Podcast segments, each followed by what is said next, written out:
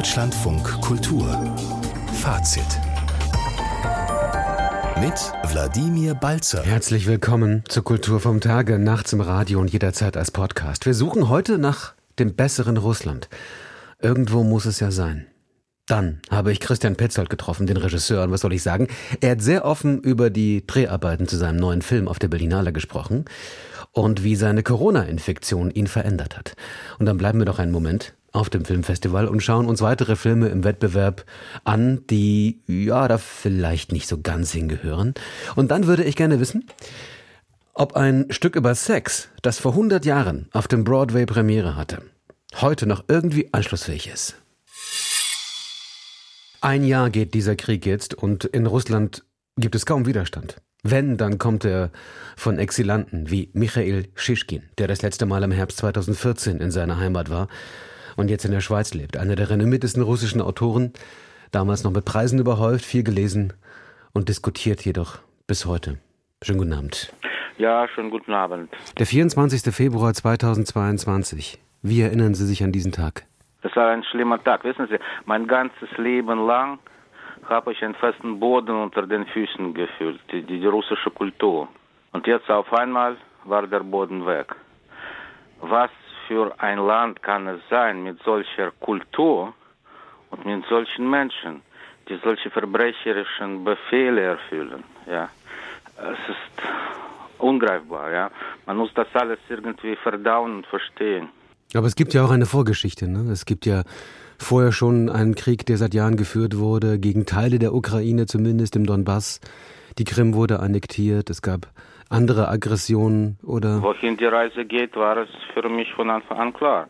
Hm. In Russland nach dem Zerfall der Sowjetunion gab es keine Destalinisierung, keine Nürnberger Prozesse für die kommunistische Partei und also die Entstehung einer neuen Diktatur war nur die Sache der Zeit. Und eine Diktatur von der Natur aus bedeutet Feinde und einen Krieg. Und jetzt sind wir voll ja, in diesem Krieg. Also so wie Russland jetzt aussieht, das hat damit zu tun, dass es keine juristische und keine historische Aufarbeitung der Stalin-Zeit gab, zum Beispiel. Das Problem Russlands ist die Geschichte. Aus diesem blutigen Sumpf muss man irgendwann raus. Wie, wann? Die Deutschen haben also in Gänsefüßchen Glück gehabt, dass sie diese totale Niederlage 45 erlebt haben. Und dann gab es die Alliierten, die bei der Entstehung der Demokratie geholfen haben. Können Sie sich die Situation vorstellen? 45. Gestapo bleibt an der Macht und Gestapo ist für die Entstehung der Demokratie in Deutschland verantwortlich. Das ist unvorstellbar. Aber das ist gerade das, was in den 90er Jahren in Russland passiert ist. KGB-Leute waren für die Entstehung der demokratischen Gesellschaftsordnung in Russland verantwortlich. Sehen Sie mal, wer da an die Macht gekommen ist. Also äh, ein KGB-Mann mit dem Namen Putin. Was konnte man noch anderes erwarten? Das heißt, dieses kleine demokratische Fenster, wie wir es äh, jedenfalls im, im Westen immer wahrgenommen haben, in den 90er Jahren unter Jelzin, war auch nur eine Illusion? Das war zu wenig. Und das war auch eine Illusion, absolut. Schauen Sie mal, was hat Jelzin gemacht? Er hat verstanden. Also das Volk versteht die Demokratie überhaupt nicht. Das Volk versteht nur die starke Macht, den Zaren. Die einzige Legitimation für den Zaren in Russland ist ein Sieg. Was hat er gemacht? Er hat auf seine Generäle gehört. Wir machen ein kleines Kriegchen in Tschetschenien und so bin ich der Sieger. Er hat diesen Krieg verloren, da war er kein echter Zar. Und dann kam Putin und hat diese Legitimation im Zweiten Tschetschenischen Krieg bekommen. Ja, und dann hat er mit der Eroberung der Krim diese Legitimation bestätigt. Er war der rechte Zar. In Russland ist die wichtigste Frage, ja, nicht ob wir irgendwann demokratisch werden oder, oder nicht. Ja. Die wichtigste Frage für die Bevölkerung ist der Zar echt oder falsch. Und dabei kann man nur durch den Krieg ja, seine Legitimation als ein echter Zar beweisen. Schauen Sie mal, Stalin hat Millionen und Millionen Menschen umgebracht, eigene Menschen. Aber bis jetzt gilt er in den Augen der Bevölkerung als echter Zar. Er hat gewonnen, er hat den Sieg erreicht. Putin war der echte Zar nach 2014. Millionen und aber Millionen haben geschrien, Krim nasch, die Krim ist unser. Und dann brauchte er eine weitere Legitimation, brauchte den Sieg.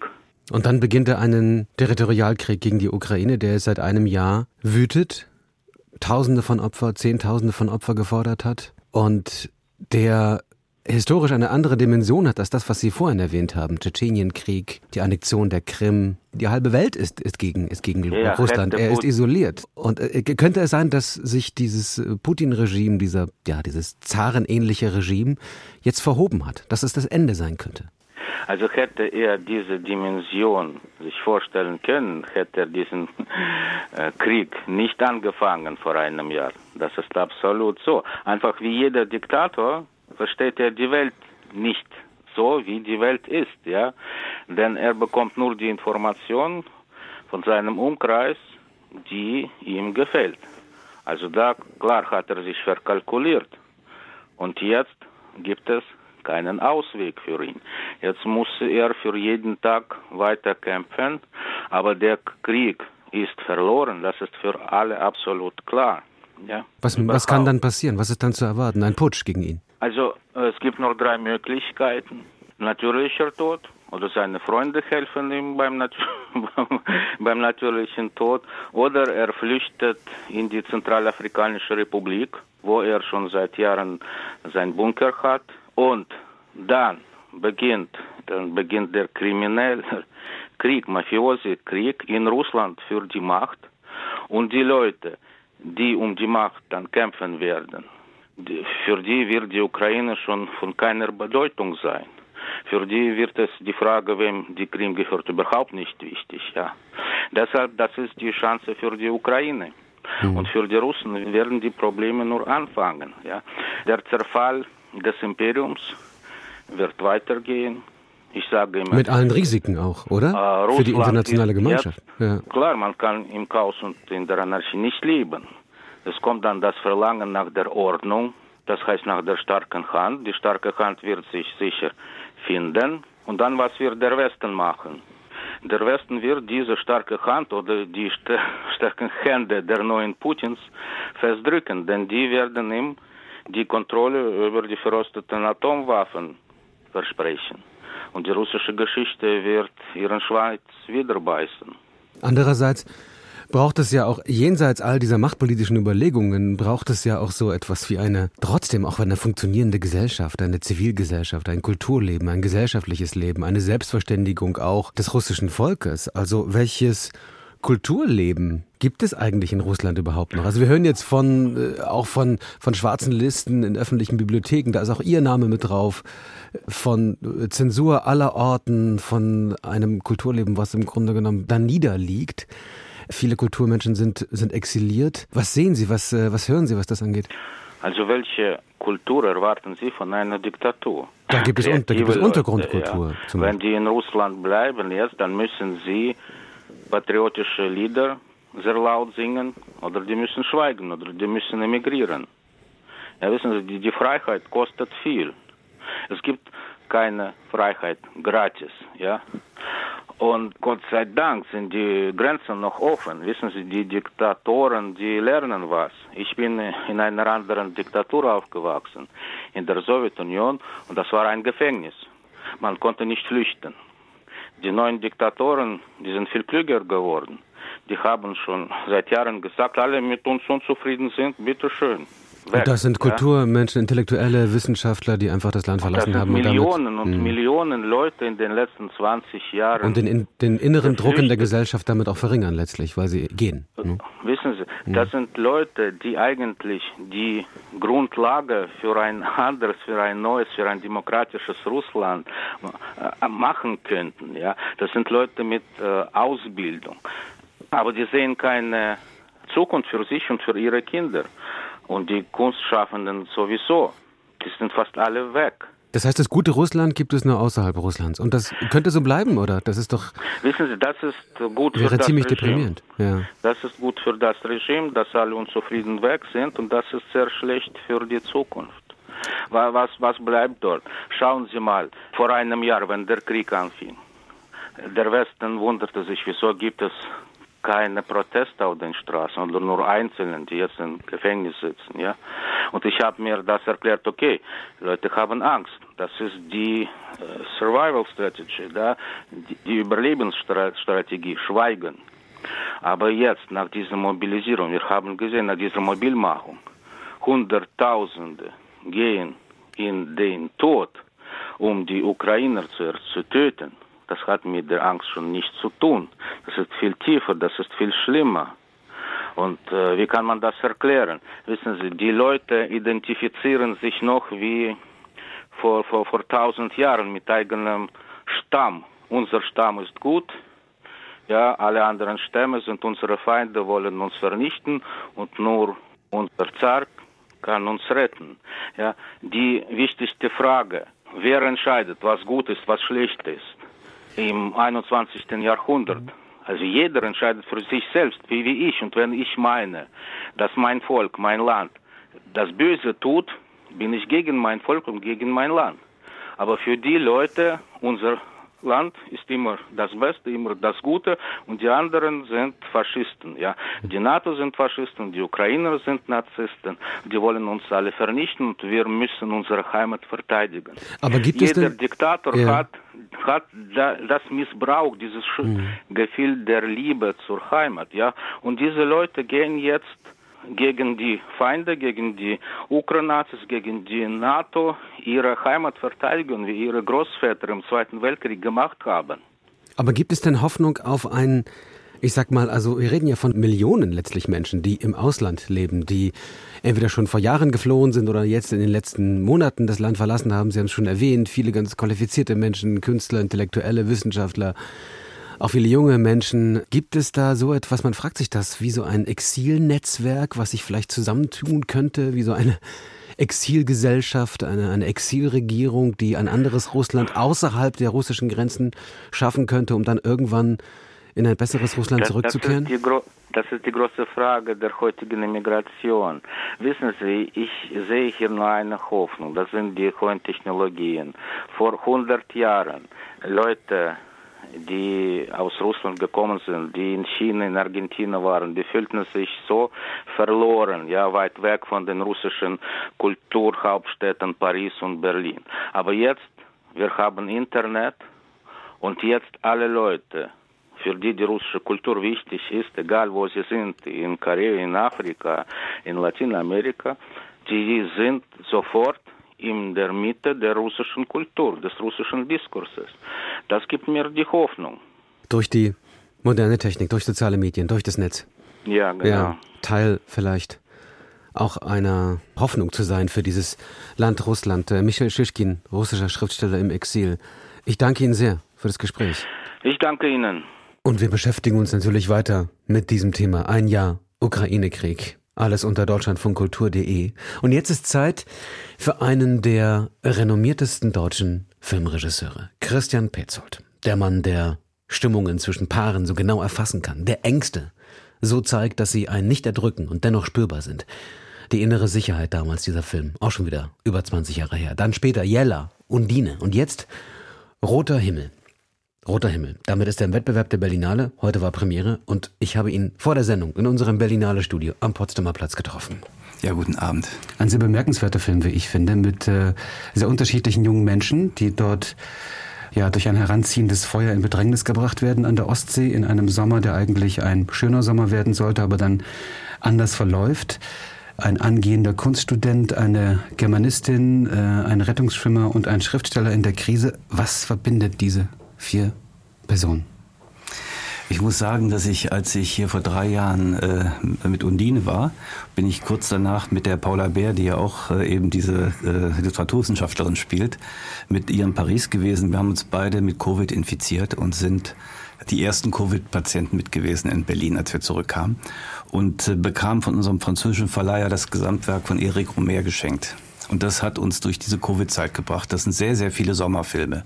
Und da fiel mir auf, dass die Franzosen und die Amerikaner äh, Sommerfilme haben, ja, wo die Klassen sich durchmischen, wo Menschen, die sich sonst nie begegnen, äh, sich am Strand begegnen oder in Restaurants und Bars. Und in diesen zwei Monaten des Sommers auch etwas passiert mit ihnen. Also in Frankreich nennt man das Education sentimentale. Und dann dachte ich, die Amerikaner haben das auch. Bei denen ist das meistens ein Horrorfilm. In Frankreich ist es Liebe, in äh, Amerika ist Horrorfilm. Man merkt jetzt auch bei unserem Film hier, Roter Himmel, merkt man auch, dass so Horrorfilmelemente drin sind. Wir haben ein Auto, was eine Defekt hat. Wir mussten, müssen eine Abkürzung durch den Wald gibt es. Es gibt Geräusche. Ne? Also es gibt von beiden Sachen, dem amerikanischen Sommerfilm und dem französischen Sommerfilm gibt es etwas. Und das hat mir, äh, das hat mir immer gefallen, diese Durchmischung. Da dachte ich, warum haben wir das in Deutschland nicht? Liegt das daran, dass wir hier äh, verschiedene Bundesländer haben, mit, äh, dass die nicht alle gleichzeitig Sommerferien haben, dass sie sich nur auf den Autobahnen begegnen, die Jugendlichen oder die Klassen? Ja? Und darüber habe ich viel nachgedacht und dann ist daraus eigentlich aus diesen Überleg äh, Überlegungen dieser, dieser Film entstanden. Mhm. Aber es sind äh, auf jeden Fall schon mal vier junge Menschen, also relativ jung, die am Anfang ihrer Karriere äh, stehen. Einer, äh, sozusagen der äh, angehende Kunststudent hat sie noch vor sich, ist relativ entspannt. Der Schriftsteller ist eigentlich der, der am meisten, glaube ich, in einer Krise steckt mit seinem zweiten Buch, mit dem er irgendwie selber nicht zufrieden ist und ein ziemlicher Spielverderber. Thomas Schubert da in dieser Rolle, auch eine tolle Entdeckung als Schauspieler, finde ich.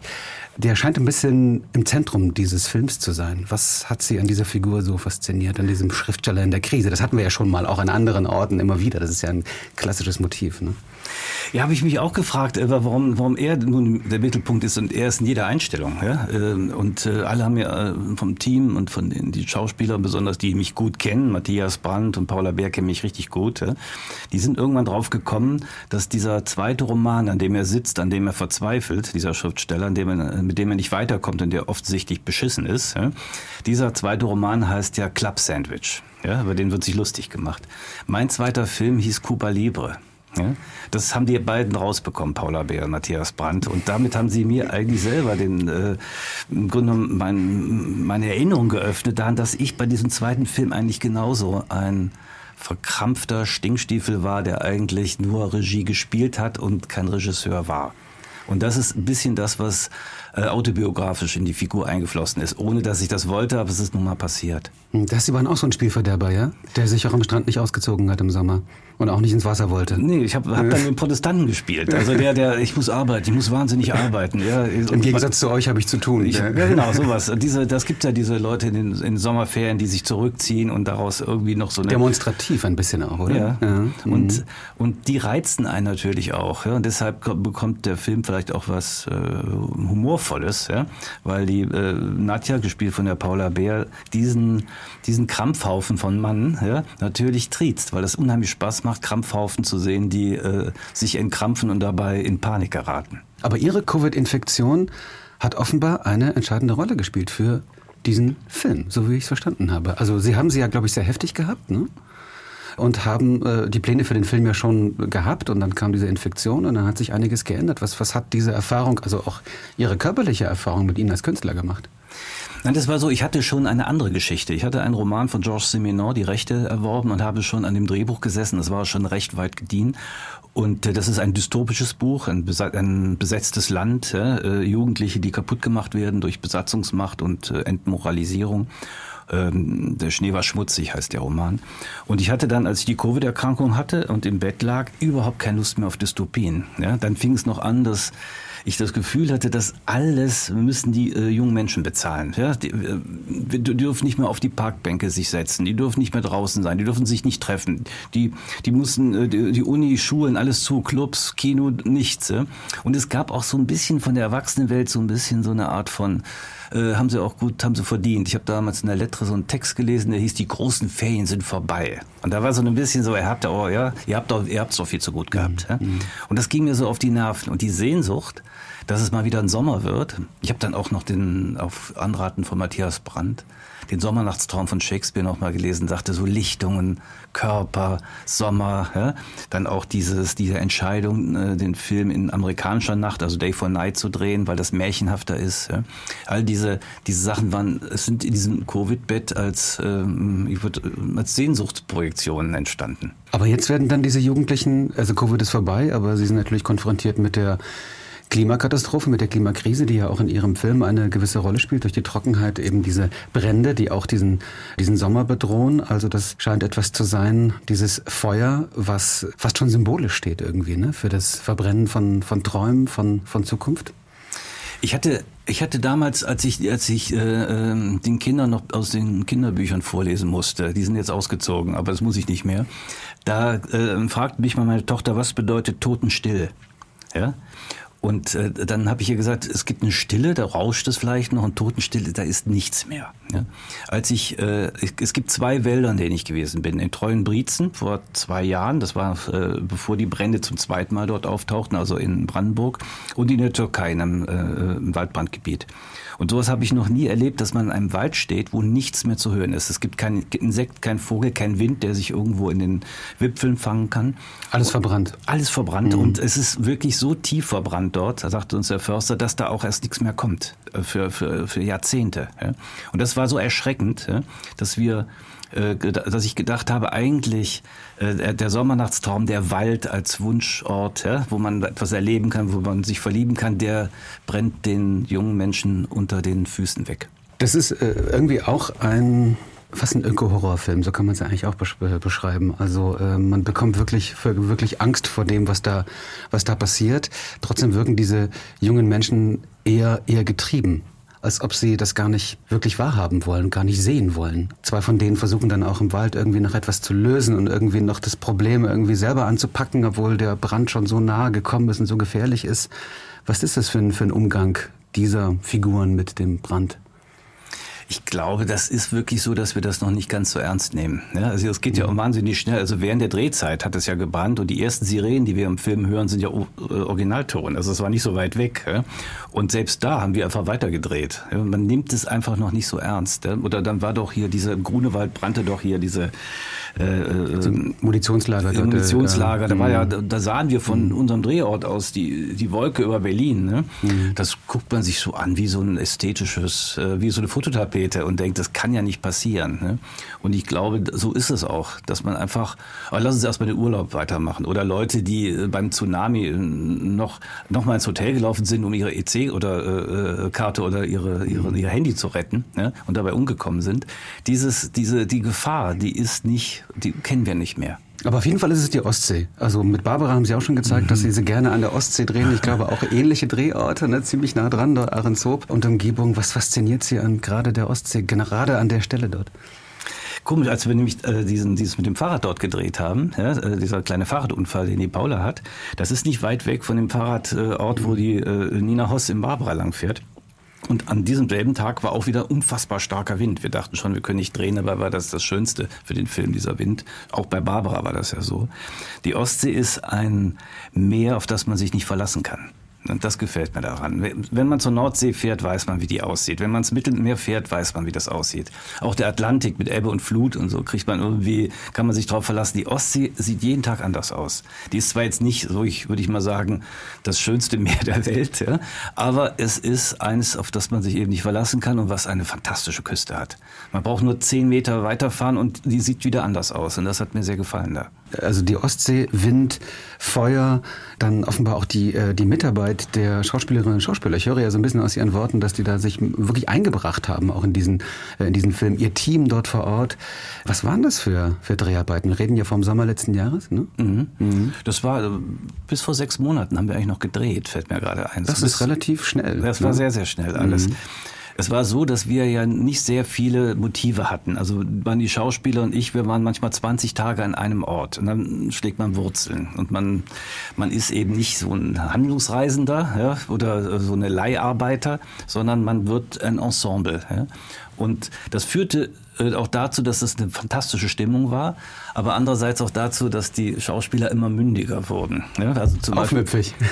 ja, ja, auf eine gute Art, aber auch so, dass äh, der, der schlechte Roman, den der Thomas Schubert dort schreibt, Club den habe ich, Club Sandwich, den habe ich ja geschrieben. Ja? Und den, der darf hier nicht richtig doof Die Sätze sein. sind von Ihnen? Das ist alles von mir. Okay. Ja? So, das ist kein Zitat. Und das sind so zwei, drei Seiten Romananfang, den ich geschrieben habe. Und selbst wenn man sagt, ich schreibe das einen schlechten Roman, ist das nun mal ein Roman von mir gewesen. Ne? Und äh, in der Szene, wo die äh, Paula Bär diesen Roman kritisiert, ne, hatte ich so eine richtige Literaturkritik da ins Drehbuch geschrieben. Sie sagt, die Erzählposition ist falsch. Ja? Und da sagte sie, Entschuldigung, aber Christian, so rede, rede ich nicht. Ja? Und da sage ich, was machst du denn? Ich improvisiere das. Ja? Und dann kommt nur, da war anderthalb Seiten äh, Drehbuchtext und sie macht daraus Du weißt doch selber, dass das Bullshit ist. Das ist der ganz, die und ganze Kritik, um dreht sich um und geht. Und da war ich wirklich perplex. Ja. ich saß da daneben und dachte, so kann man doch nicht mit meinem Roman umgehen. so, also so war die Atmosphäre da. Die war sehr, sehr leicht und sehr schön. Das sagt Christian Petzold im Wettbewerb bei dieser Berlinale mit seinem neuen Film Roter Himmel. Ich danke Ihnen sehr fürs Gespräch. Ja, ich danke Ihnen auch.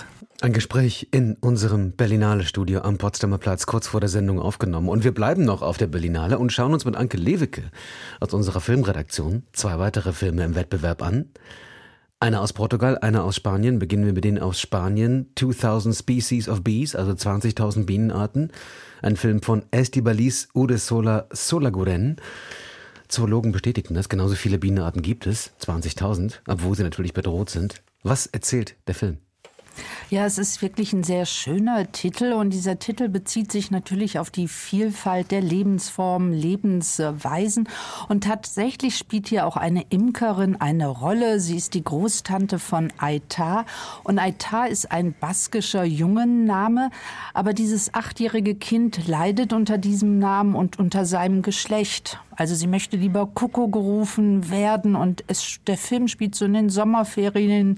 Coco reist mit ihrer Mutter und ihren älteren Geschwistern ins Baskenland. Und hier in den Ferien fängt sie sich mehr und mehr an zu offenbaren. Also sie möchte einfach mehr als Mädchen wahrgenommen werden, aber sie wird so von ihrer Umwelt äh, übersehen. Also die Mutter ist mit ihrer Kunst beschäftigt. Die Großmutter ist ohnehin sehr streng und von den anderen Kindern wird sie gehänselt gehänselt. Nur bei der Imkerin, da findet sie Rückhalt, eine Offenheit, die nimmt sie eben auch als Mädchen wahr. Das sind immer ganz schöne Momente in diesem Film. Und man muss sagen, das Thema Transsexualität zieht sich hier wie so ein Bogen durch alle Sektionen der Berlinale, mal als essayistischer Film, mal als Dokumentarfilm und eben hier, das ist ein Regiedebüt. Ein Regiedebüt äh, bemerkenswert. Dann ist natürlich gerade besonders interessant zu hören, wie dieser Film eigentlich aussieht. Das ist ja nun auch gerade wichtig für ein Filmfestival. Also welches äh, visuelle Angebot macht da die Regisseurin? Ja, ich würde mal sagen, das ist ein sehr konventioneller Erzählfluss. Und wenn ich es mal so beschreiben kann, dieser Film hat letztlich keine Perspektive, keine visuelle und damit eigentlich bezieht er auch so keine Haltung. Also er könnte ja mit seiner Kamera dem Mädchen auch Rückendeckung geben, aber stattdessen springt er immer wieder in andere Perspektiven. Dann ist man auf einmal bei der Mutter und ihren Problemen, dann wieder bei der strengen Großmutter in der Küche. Und wenn sie dann mal bei der kleinen Coco ist, dann finde ich, sind manche Momente auch nicht so gut gelungen. Da ist Coco auf der Mädchentoilette ihre neue Freundin entdeckt, hm, sie ist ja doch ein Junge. Und da ist die Kamera so erstaunt wie die Freundin. Also das hat so etwas Entblößendes. Und wenn die Regisseurin schon in ihrem Film diese verschiedenen Perspektiven miterzählen will, dann vielleicht doch nicht so schwarz und weiß. Also hier haben wir die überarbeitete Mutter, da die strenge Großmutter. Also da ist so wenig Spielraum. Also da entwickeln sich auch die Charaktere zu wenig und beziehen sich eigentlich auch gar nicht auf dieses kleine Mädchen Coco. Ich höre da eine gewisse Enttäuschung heraus aus Ihren Worten über diesen Wettbewerbsbeitrag, oder? 20.000 Bienenarten. Ja, aber es ist ein Regiedebüt, es ist ein Thema, was noch nicht so lange im Kino erzählt wird. Vielleicht sind manche Filme schon weiter, aber man sieht trotzdem, manchmal ist es mir lieber, solche Filme zu sehen, als immer ja so rundum konventionelle Filme, wo man nachher rausgeht und doch wieder alles vergessen hat. Also 20.000 Bienenarten, 20.000 Species of Bees im Wettbewerb der Berlinale, ein Film von Estibaliz Uresola Solaguren. Das Spielfilmdebüt und noch gleich im Wettbewerb der Berlinale gelandet. Und wir gehen gleich ins Nachbarland von Spanien, nach Portugal, zu Joao Canijo. Er stellt seinen Film vor Mal Viver, also Bad Living. Das ist der offizielle Titel bei dieser Berlinale. Die werden ja oft auch ins Englische gebracht, diese Titel. Und zwar geht es da um ein vollständig von Frauen geführtes Hotel in der Krise. Was wird da genau erzählt? Ja, das ist eben das Spannende dann an einem Festival auch wieder. Auch wenn man, wie ich gerade den spanischen Film nicht so gut fand, gibt es doch immer wieder so, äh, kann man die Filme querlesen, wiederholen sich Motive. Und im Grunde machen viele Festivalfilme in diesem Jahr so eine Sozialdiagnose. Also man bekommt Geschichten erzählt von jüngeren Menschen, die in den Häusern der Eltern wohnen, die die einst erworben haben. Also die Eltern, die Geld hatten und Erfolg. Das ist ja auch ein bisschen so bei 20.000 tausend äh, Arten von Bienen gewesen. Da klaut eigentlich die Mutter von Coco dem Vater die Kunst, um selbst erfolgreich zu werden. Ja, und hier dieses Hotel, das hat tatsächlich mal bessere Zeiten gewesen, ist eben auch ein Familienhotel. Und da leben fünf Frauen, zwei Angestellte, dann Großmutter, Mutter und Töchter. Und diese drei Frauen, die sind sich total fremd. Da gibt es keine Nähe, keine Annäherung. Deshalb kann man auch gar nicht das Hotel im Grunde retten, weil die Frauen alle in sich gefangen sind und es scheint auch so eine düstere Vergangenheit auf diesem Haus zu lasten. Und die Erstarrung dieser Beziehungen sind auch dann in statischen, langen Einstellungen festgehalten. Ja, und die haben aber auch schon eine gewisse Kunstwilligkeit. Anke Lewicke in unserem Berlinale Studio beobachtet diesen Wettbewerb bei diesem Filmfestival. Der portugiesische Film Mal Viver, Bad Living und der spanische 20.000 Species of Bees, 20.000 Bienenarten. Darüber haben wir gerade gesprochen. Samstag, dann wissen wir, wer diesen Wettbewerb gewonnen hat. Und alles zur Berlinale bei uns im Netz unter deutschlandfunkkultur.de. Deutschlandfunk Kultur. Kulturnachrichten. Die hat Oliver Thoma. Der Rundfunk Berlin-Brandenburg hat ein umfangreiches Sparprogramm und den Abbau von Stellen angekündigt. In diesem und im kommenden Jahr sollen rund 49 Millionen Euro eingespart werden. Das kündigte Intendantin Katrin Fernau bei einer Belegschaftsversammlung an. Detlef Löschmann. Grund dafür ist die Misswirtschaft der vergangenen Jahre. So wurden 41 Millionen Euro an Beitragseinnahmen nicht wie gefordert zurückgelegt, sondern flossen in den laufenden Haushalt. Hinzu kommen 8 Millionen, die nicht wie vorgesehen in diesem und dem kommenden Jahr eingespart wurden. Geplant ist jetzt unter anderem, die Geschäftsleitung von vier auf zwei Direktionen zu verkleinern, die Zahl der außertariflich Beschäftigten zu halbieren und bis Anfang 2025 insgesamt 100 Stellen abzubauen. Der Förderverein der Bayreuther Festspiele hat nach Information der deutschen Presseagentur angekündigt, künftig weniger für das Opernereignis zu zahlen. Die Gesellschaft der Freunde von Bayreuth gibt bislang genauso viel wie der Bund und der Freistaat Bayern, in der Regel jeweils etwa drei Millionen Euro pro Jahr und ist mit knapp 30 Prozent der Anteile an der Bayreuther Festspiel GmbH gleichberechtigte Gesellschafterin. Laut dpa hat der Förderverein den anderen Gesellschaftern mitgeteilt, von 2024 an rund eine Million Euro weniger zu zahlen. Kulturstaatsministerin Claudia Roth erklärte dazu, wenn die Gesellschaft der Freunde von Bayreuth bei der Finanzierung deutlich weniger beisteuern könne, dann müssten jetzt alle, die Teil dieses ganzen Komplexes seien, zusammenhandeln. Sie habe dazu schon Gespräche geführt, weitere seien vorgesehen. Der Vorsitzende der Freunde von Bayreuth, Georg Freiherr von Waldenfels, betonte, dass man weiter ein zuverlässiger Partner der Bayreuther Festspiele sei. Der Freundeskreis hat bislang großen Einfluss auf die Festspiele und entscheidet im Verwaltungsrat zum Beispiel auch mit, ob Katharina Wagner Festspielchefin bleiben soll oder nicht. Oliver Thoma mit den Kulturnachrichten, vielen Dank. So, Zeit für Sex. Ein Stück von Mae West, für das sie vor 100 Jahren ins Gefängnis musste wegen Obszönität. Das galt auch für den Broadway, wo das Stück damals Premiere hatte. Also, wie zeigt man ein solches Stück in einer durchsexualisierten Gesellschaft wie unserer? Am Schauspiel in Leipzig war heute Premiere. 50 Minuten ohne Pause, stehend im Foyer. Mit Sounds wie diesen.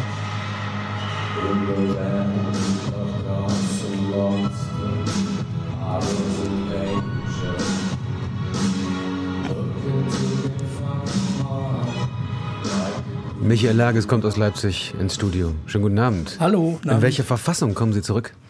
Äh, völlig entspannt, äh, weil das mit dem alle müssen stehen stimmt schon mal nicht. Da stehen auch ein paar Bänke an den Wänden und so. Und der Abend ist so wahnsinnig harmlos, äh, dass ich auf jeden Fall entspannt zurückgekommen bin. Das ist, das ist schön. Ich habe mich gefragt, was man eigentlich, ähm, also mit Hilfe eines hundertjährigen Broadway-Stücks heute über Sex noch erzählen kann. Ja, das ist mir auch nicht wirklich ganz klar. äh, klar ist, was äh, die Inszenierung, was das Team um Johannes Ernst Richard Preisler will. Äh, sie will tatsächlich einen Assoziationsraum aufmachen für das, was Sie gerade genannt haben, die komplett durchsexualisierte Gesellschaft heute. Also die Figur, die früher einfach nur Margie war, die hat jetzt natürlich auch einen OnlyFans-Account äh, und unentwegt sind Handys und ähm, ja, Handyblind. Ist ein Erotikportal, muss man dazu sagen. Was was? So, äh, OnlyFans ist ein Erotikportal, ja, oh, was sich ja, so ein bisschen abgrenzen genau, will ja. von, ich sag mal, eher der groben Pornografie, sondern eher ein bisschen, ja, ein bisschen etwas feiner. gehobener sein ja, möchte. Ja, ja. ja. Wird auch suggeriert im, im Text, dass man da, also in einem Songtext, dass man damit sehr reich werden kann. Äh, das ist, glaube ich, ein Irrtum. Ähm, aber das, das ist das, worum es tatsächlich dem Team geht, zu zeigen, äh, eine Gesellschaft heute, die sich da überhaupt keine Probleme mehr macht, aber natürlich immer wieder an den Punkt kommt, äh, wo die Sache zur Arbeit wird. Also diese Figur bei Mae West ist das, was man eine Sexarbeiterin nennt, also wahrscheinlich. Das ist die zentrale Figur in diesem Stück. Die zentrale mhm. Figur, die tanzt wahrscheinlich irgendwie auf einer Bühne und nimmt auch Kunden mit nach Hause. Äh, und die will dann irgendwann mal raus. Also das Stück ist wirklich ein bisschen eine Laubsägearbeit der Dramaturgie. Äh, will dann irgendwann mal raus aus dieser Situation. Es gibt zwei Optionen. Also grob. Ja. Mit Laubsägearbeit meinen Sie? Ja, ja handgesägt. Ja. Handgesägt. Einer will sie nach Australien in eine bessere Welt äh, holen. Dann kommt noch ein jüngerer, sehr charmanter, der völlig unbeholfen und völlig unbedarft in diesen Club da reinschlittert. Äh, und der kriegt sie dann letztlich da raus, hat allerdings dummerweise eine Mutter, die mal beobachtet worden ist von dieser Margie bei einem ihrer Seitensprünge. Und damit ist natürlich auch diese Geschichte im Eimer. Das ist alles sehr, sehr, sehr dürftig, was die Story betrifft. Und es ist auch leider sehr, sehr dürftig auf dem, was da jetzt in Leipzig Bühne ist.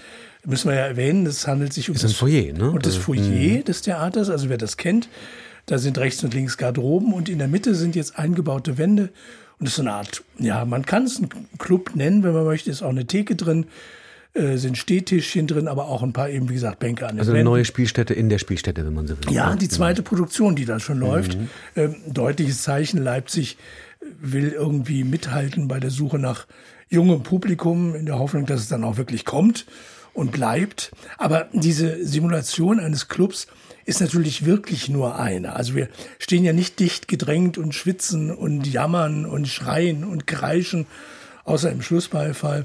Sondern wir sind also Begeisterung. Ich höre Begeisterung. Na, nicht bei mir, Nee, Jam- nee. beim Rest des Also beim Rest des Publikums. Ja, ja, ja, Obwohl ja. Jammern war auch dabei. Das- Nein. bitte was? Jammern war auch dabei beim Publikum. Nein. Nein, das Aber ist kreischen. eher bei mir. Begeisterung. Sie waren der Einzige, der gejammert hat. Nee, der Abend ist so, also wenn ich mir vorstelle, dass für das Stück, das Urstück, äh, Miss West damals in den Knast musste für acht Tage, dann ist alles, was das ausgemacht haben kann damals, 1926, dann ist das alles gestrichen. Weil der Abend ist in der, in der Geschichtenerzählung so vollkommen brav und bieder und normal und wird auch dadurch, dass die Jungs und Mädels dazu Verrenkungen auf so einem kleinen Podium machen, als würden sie tanzen im Club. Das wird dadurch auch nicht plötzlich so eine brodelnde Atmosphäre, in der Sexualität plötzlich so überspringt wie ein Virus. Ähm, das ist alles nicht da. Und ich habe ein bisschen den Eindruck, dass sie das Stück nicht wirklich genau gelesen haben. Denn wenn sie es genau gelesen hätten, dann hätten sie, glaube ich, gemerkt, dass da was ganz anderes her muss. Da muss Fantastik her, da muss Absurdität her, da muss Wahnsinn her. Und von all dem ist in Leipzig leider überhaupt nichts zu erleben. Also lohnt sich nicht, Mae West äh, 100 Jahre nach der Premiere nochmal neu aufgeführt in Leipzig im Foyer des Schauspielhauses Sex, gesehen von Michael Lages. Ich danke Ihnen sehr. Gern geschehen. So, und jetzt gehen wir nach Bogotá und zwar aus gutem Grund. Mein Kollege Tobias Wenzel hat dort nämlich eine Autorin getroffen, die bewegende Geschichten erzählt und dabei gleichzeitig ein, ja, eine der wichtigsten Schriftstellerinnen Lateinamerikas geworden ist. Ihr Name ist Fernanda Trias und ein Roman von ihr kommt jetzt endlich auf Deutsch heraus. Während des Lockdowns in der Pandemie, als wir in Bogotá kaum das Haus verlassen durften, bin ich jeden Tag in dieser Naturoase mitten in der Stadt spazieren gegangen. Plötzlich konnte ich wieder atmen. Neben einem wilden Bach in Bogotá, der Quebrada la Vieja, geht Fernanda Trias den Berg hinauf. Über der 46-jährigen uruguayischen Autorin prangt das dichte Dach aus Blättern von Palmen bis Bananenstauden. Monate vor Covid hatte sie Rosa Schleim zu Ende geschrieben, ihren neuen dystopischen Roman über eine Umweltkatastrophe, die in Epidemie und Lockdown mündet. Das Buch veröffentlichte sie unverändert erst 2020. Die Verstörung, die sie bei den Lesern auslösen wollte, war dann aber nicht so stark wie geplant, weil die mittlerweile schon die Erfahrung der realen Pandemie gemacht hatten. Claro, en ese momento sí me generó una cierta lástima, era como ah. Da habe ich schon gedacht, wie schade. Wäre mein Roman doch sechs Monate früher erschienen. Andererseits haben sich viele Leser mit dem im Roman beschriebenen Lockdown identifiziert und mit der ebenfalls geschilderten Angst, geliebte Menschen zu verlieren. Die Pandemie hat dem Roman also etwas genommen und ihm etwas anderes gegeben. Wir haben uns unter einen riesigen, von Efeu berankten Baum gesetzt. Ich hole mehrere transparente Kunststoffdosen aus meinem Rucksack.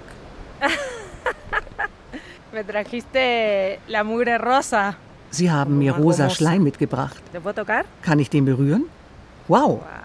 Genauso habe ich mir beim Schreiben des Romans den rosa Schleim in diesen Plastikbechern vorgestellt.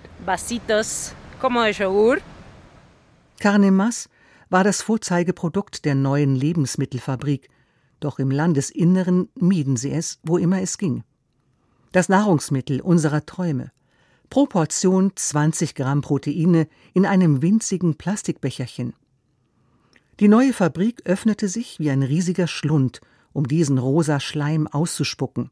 In der dystopischen Fiktion, die in einer namenlosen Hafenstadt angesiedelt ist, in der man Fernanda Trias Geburtsstadt Montevideo erkennt, ernähren sich die ärmeren Menschen nur noch von einem Abfallprodukt der Fleischindustrie. Eine Anspielung auf ein reales Produkt, das in den USA etwa für Burger verwendet wird. Im Roman haben sich die Reichen ins Landesinnere zurückgezogen, um nicht durch den sogenannten roten Wind infiziert zu werden. In der Hafenstadt ist die Infrastruktur zusammengebrochen, die Strände gesperrt, die Krankenhäuser im Ausnahmezustand. Es gibt kein sauberes Wasser mehr. Die Ich-Erzählerin bleibt trotzdem, denn ihr Ex-Mann liegt infiziert im Krankenhaus und ihre Mutter hütet das Haus von Reichen, die sich aus dem Staub gemacht haben. Vor allem aber kümmert sich die Erzählerin um einen kleinen Jungen mit einer seltenen Behinderung. Er verspürt dauerhaft Hunger. Die Erzählerin sehnt sich in die Zeit zurück, in der die Umwelt und ihre Liebesbeziehung noch intakt waren. In Bogotá, wo sie kreatives Schreiben unterrichtet, erinnert sich Trias an eine persönliche Krise. En un momento de mi adolescencia, cuando yo estaba muy perdida, in einer Phase meiner Jugend, als ich sehr verloren und einsam war und das Bedürfnis hatte zu schreiben, habe ich den Underground-Schriftsteller Mario Levrero kennengelernt. Er hat Schreibkurse gegeben und er hat mir gesagt, du bist nicht allein. Es hatte etwas Magisches. Er hat mich aus einer großen existenziellen Krise befreit. Deshalb nehme ich nun selbst das Unterrichten des kreativen Schreibens so ernst weil ich weiß, dass ich einen Menschen mindestens davor bewahren kann, wahnsinnig zu werden. Fernanda Trias hat mit Rosa Schleim eine schreckliche Welt in wunderbar poetischen Worten beschrieben. Das erzeugt erstaunlicherweise keinen Widerspruch, sondern funktioniert sehr gut. Unwillkürlich denkt man an die Corona-Pandemie zurück und wähnt sich beim Lesen doch in einer viel hoffnungsloseren Welt. In der Hafenstadt sind die Supermarktregale leer. Es gibt nur noch Becher mit dem rosafarbenen, schleimigen Fleischabfallprodukt. Ich reiche Fernanda Trias am Ende einen Löffel und eine weitere Variation rosa Schleims, eine Waldbeermus. Woher wollen Sie wissen, dass das wirklich essbar ist? Sie probieren zuerst. Ist lecker, oder? Schmeckt gar nicht nach Fleisch. No sabe carne. Fernanda Trias unterwegs in Bogotá mit meinem Kollegen Tobias Wenzel. Rosa Schleim, so heißt also ihr neuer Roman aus dem Spanischen von Petra Strien, erscheint am Donnerstag. Und mehr Literatur in unserer Sendung Lesart übrigens auch als Podcast. So, und jetzt schauen wir wie immer zum Ende unserer Sendung in die Feuilletons des nächsten Tages, also in diesem Fall vom Donnerstag. Klaus Bokatzki. Fasten bedeutet weglassen, erinnert uns Christ und Welt, die Beilage der Wochenzeitung Die Zeit. Menschen essen weniger oder verzichten auf bestimmte Speisen, auf Fleisch oder Süßes, schreibt Georg Löwisch. Sie trinken keinen Alkohol, manche verzichten auf Sex. Am Aschermittwoch ist eben alles vorbei. Fasten, ob religiös oder nicht, folgt der Idee, dass der Mensch etwas weglässt, damit etwas anderes Raum bekommt. Er ist sich ausgesetzt, den Gedanken, dem Glauben. Man ist allein mit sich und wenn man glaubt, mit Gott. Man besinnt sich. Und das könnte ja so mancher gebrauchen, wenn Gott ihm denn die Fähigkeit dazu gegeben hat. Jemandem Kot ins Gesicht schmieren ist eine krasse Arschlochaktion, steht in der Zeit, wo noch einmal die Attacke des Choreografen Marco Göcke auf unsere Ballettkritikerin Wiebke Hüster thematisiert wird. Eine andere Meinung ist nicht gleich Feindschaft und es lässt sich anders be- und entgegnen als mit Übertritt unter Zuhilfenahme von Dackelauswürfen meint der Sänger und Autor Georges Cameron, einer von neun Kulturschaffenden, die in der Zeit beschreiben, welche Wunden ihnen harte Kritiken in den Medien zugefügt haben. Hundekot geht gar nicht, wenn schon, dann nur im eigenen Gesicht, empfiehlt der Schauspieler und Autor Edgar Selge.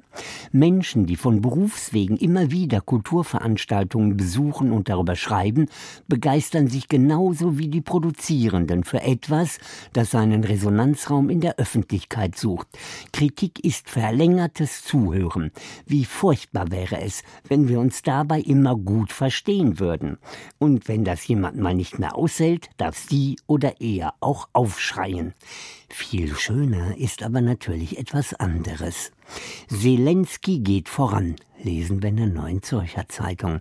Er ist der geborene Umarmer, ein körperlich einnehmender, ein intensiver Typ mit einer starken Präsenz, schreibt Birgit Schmidt über den ukrainischen Präsidenten, der und dessen Land nun seit einem Jahr gegen einen Angriffskrieg kämpfen. Die Ukraine wehrt sich mit Waffen, ihr Präsident setzt sich mit Gesten ein für sein Land. Dazu gehört die Umarmung. Es gibt derzeit keinen Politiker, der die Disziplin des Umarmens besser beherrscht als Volodymyr Zelensky. Er hat ein Gespür dafür, was man mit Körpersprache erreichen kann oder wen, nämlich den anderen. Und der würde wahrscheinlich sogar die linken Politikerin Sarah Wagenknecht und die Frauenrechtlerin Alice Schwarzer umarmen, zwei der schärfsten Kritikerinnen von Waffenlieferungen an die Ukraine.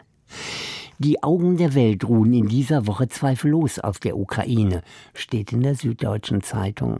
Am Freitag, dem Jahrestag des russischen Überfalls, werden Demonstrationen auf der ganzen Welt zum Frieden, zu Verhandlungen oder alternativ zur bedingungslosen Unterstützung der Ukraine mahnen, schreibt Sonja Zekri und fragt, wie lange die Unterstützung der Ukraine noch halten wird. Wenn sich der Krieg Jahre hinzieht, bei möglicherweise verkürzter Front, Front, irgendwo in der Nähe der russischen Grenze? Wird sich das Gefühl eines gefährlich großen Krieges in Europa weiterhin aufrechterhalten lassen, wenn zwischen Russland und der Ukraine eine Art nord- und südkoreanischer Grenze entsteht oder, um es etwas näher zu rücken, eine tödliche Grenze wie einst zwischen West- und Osteuropa? Da wollen wir versöhnlich schließen mit dem, was uns Christ und Welt zum Beginn der Fastenzeit rät. Heute gibt es auch Handyfasten oder Autofasten. Einfach mal ausprobieren. Die Feuilletons vom 23. Februar gelesen von Klaus Bokatzki. Das war Fazit die Kultur vom Tage mit Wladimir Balzer.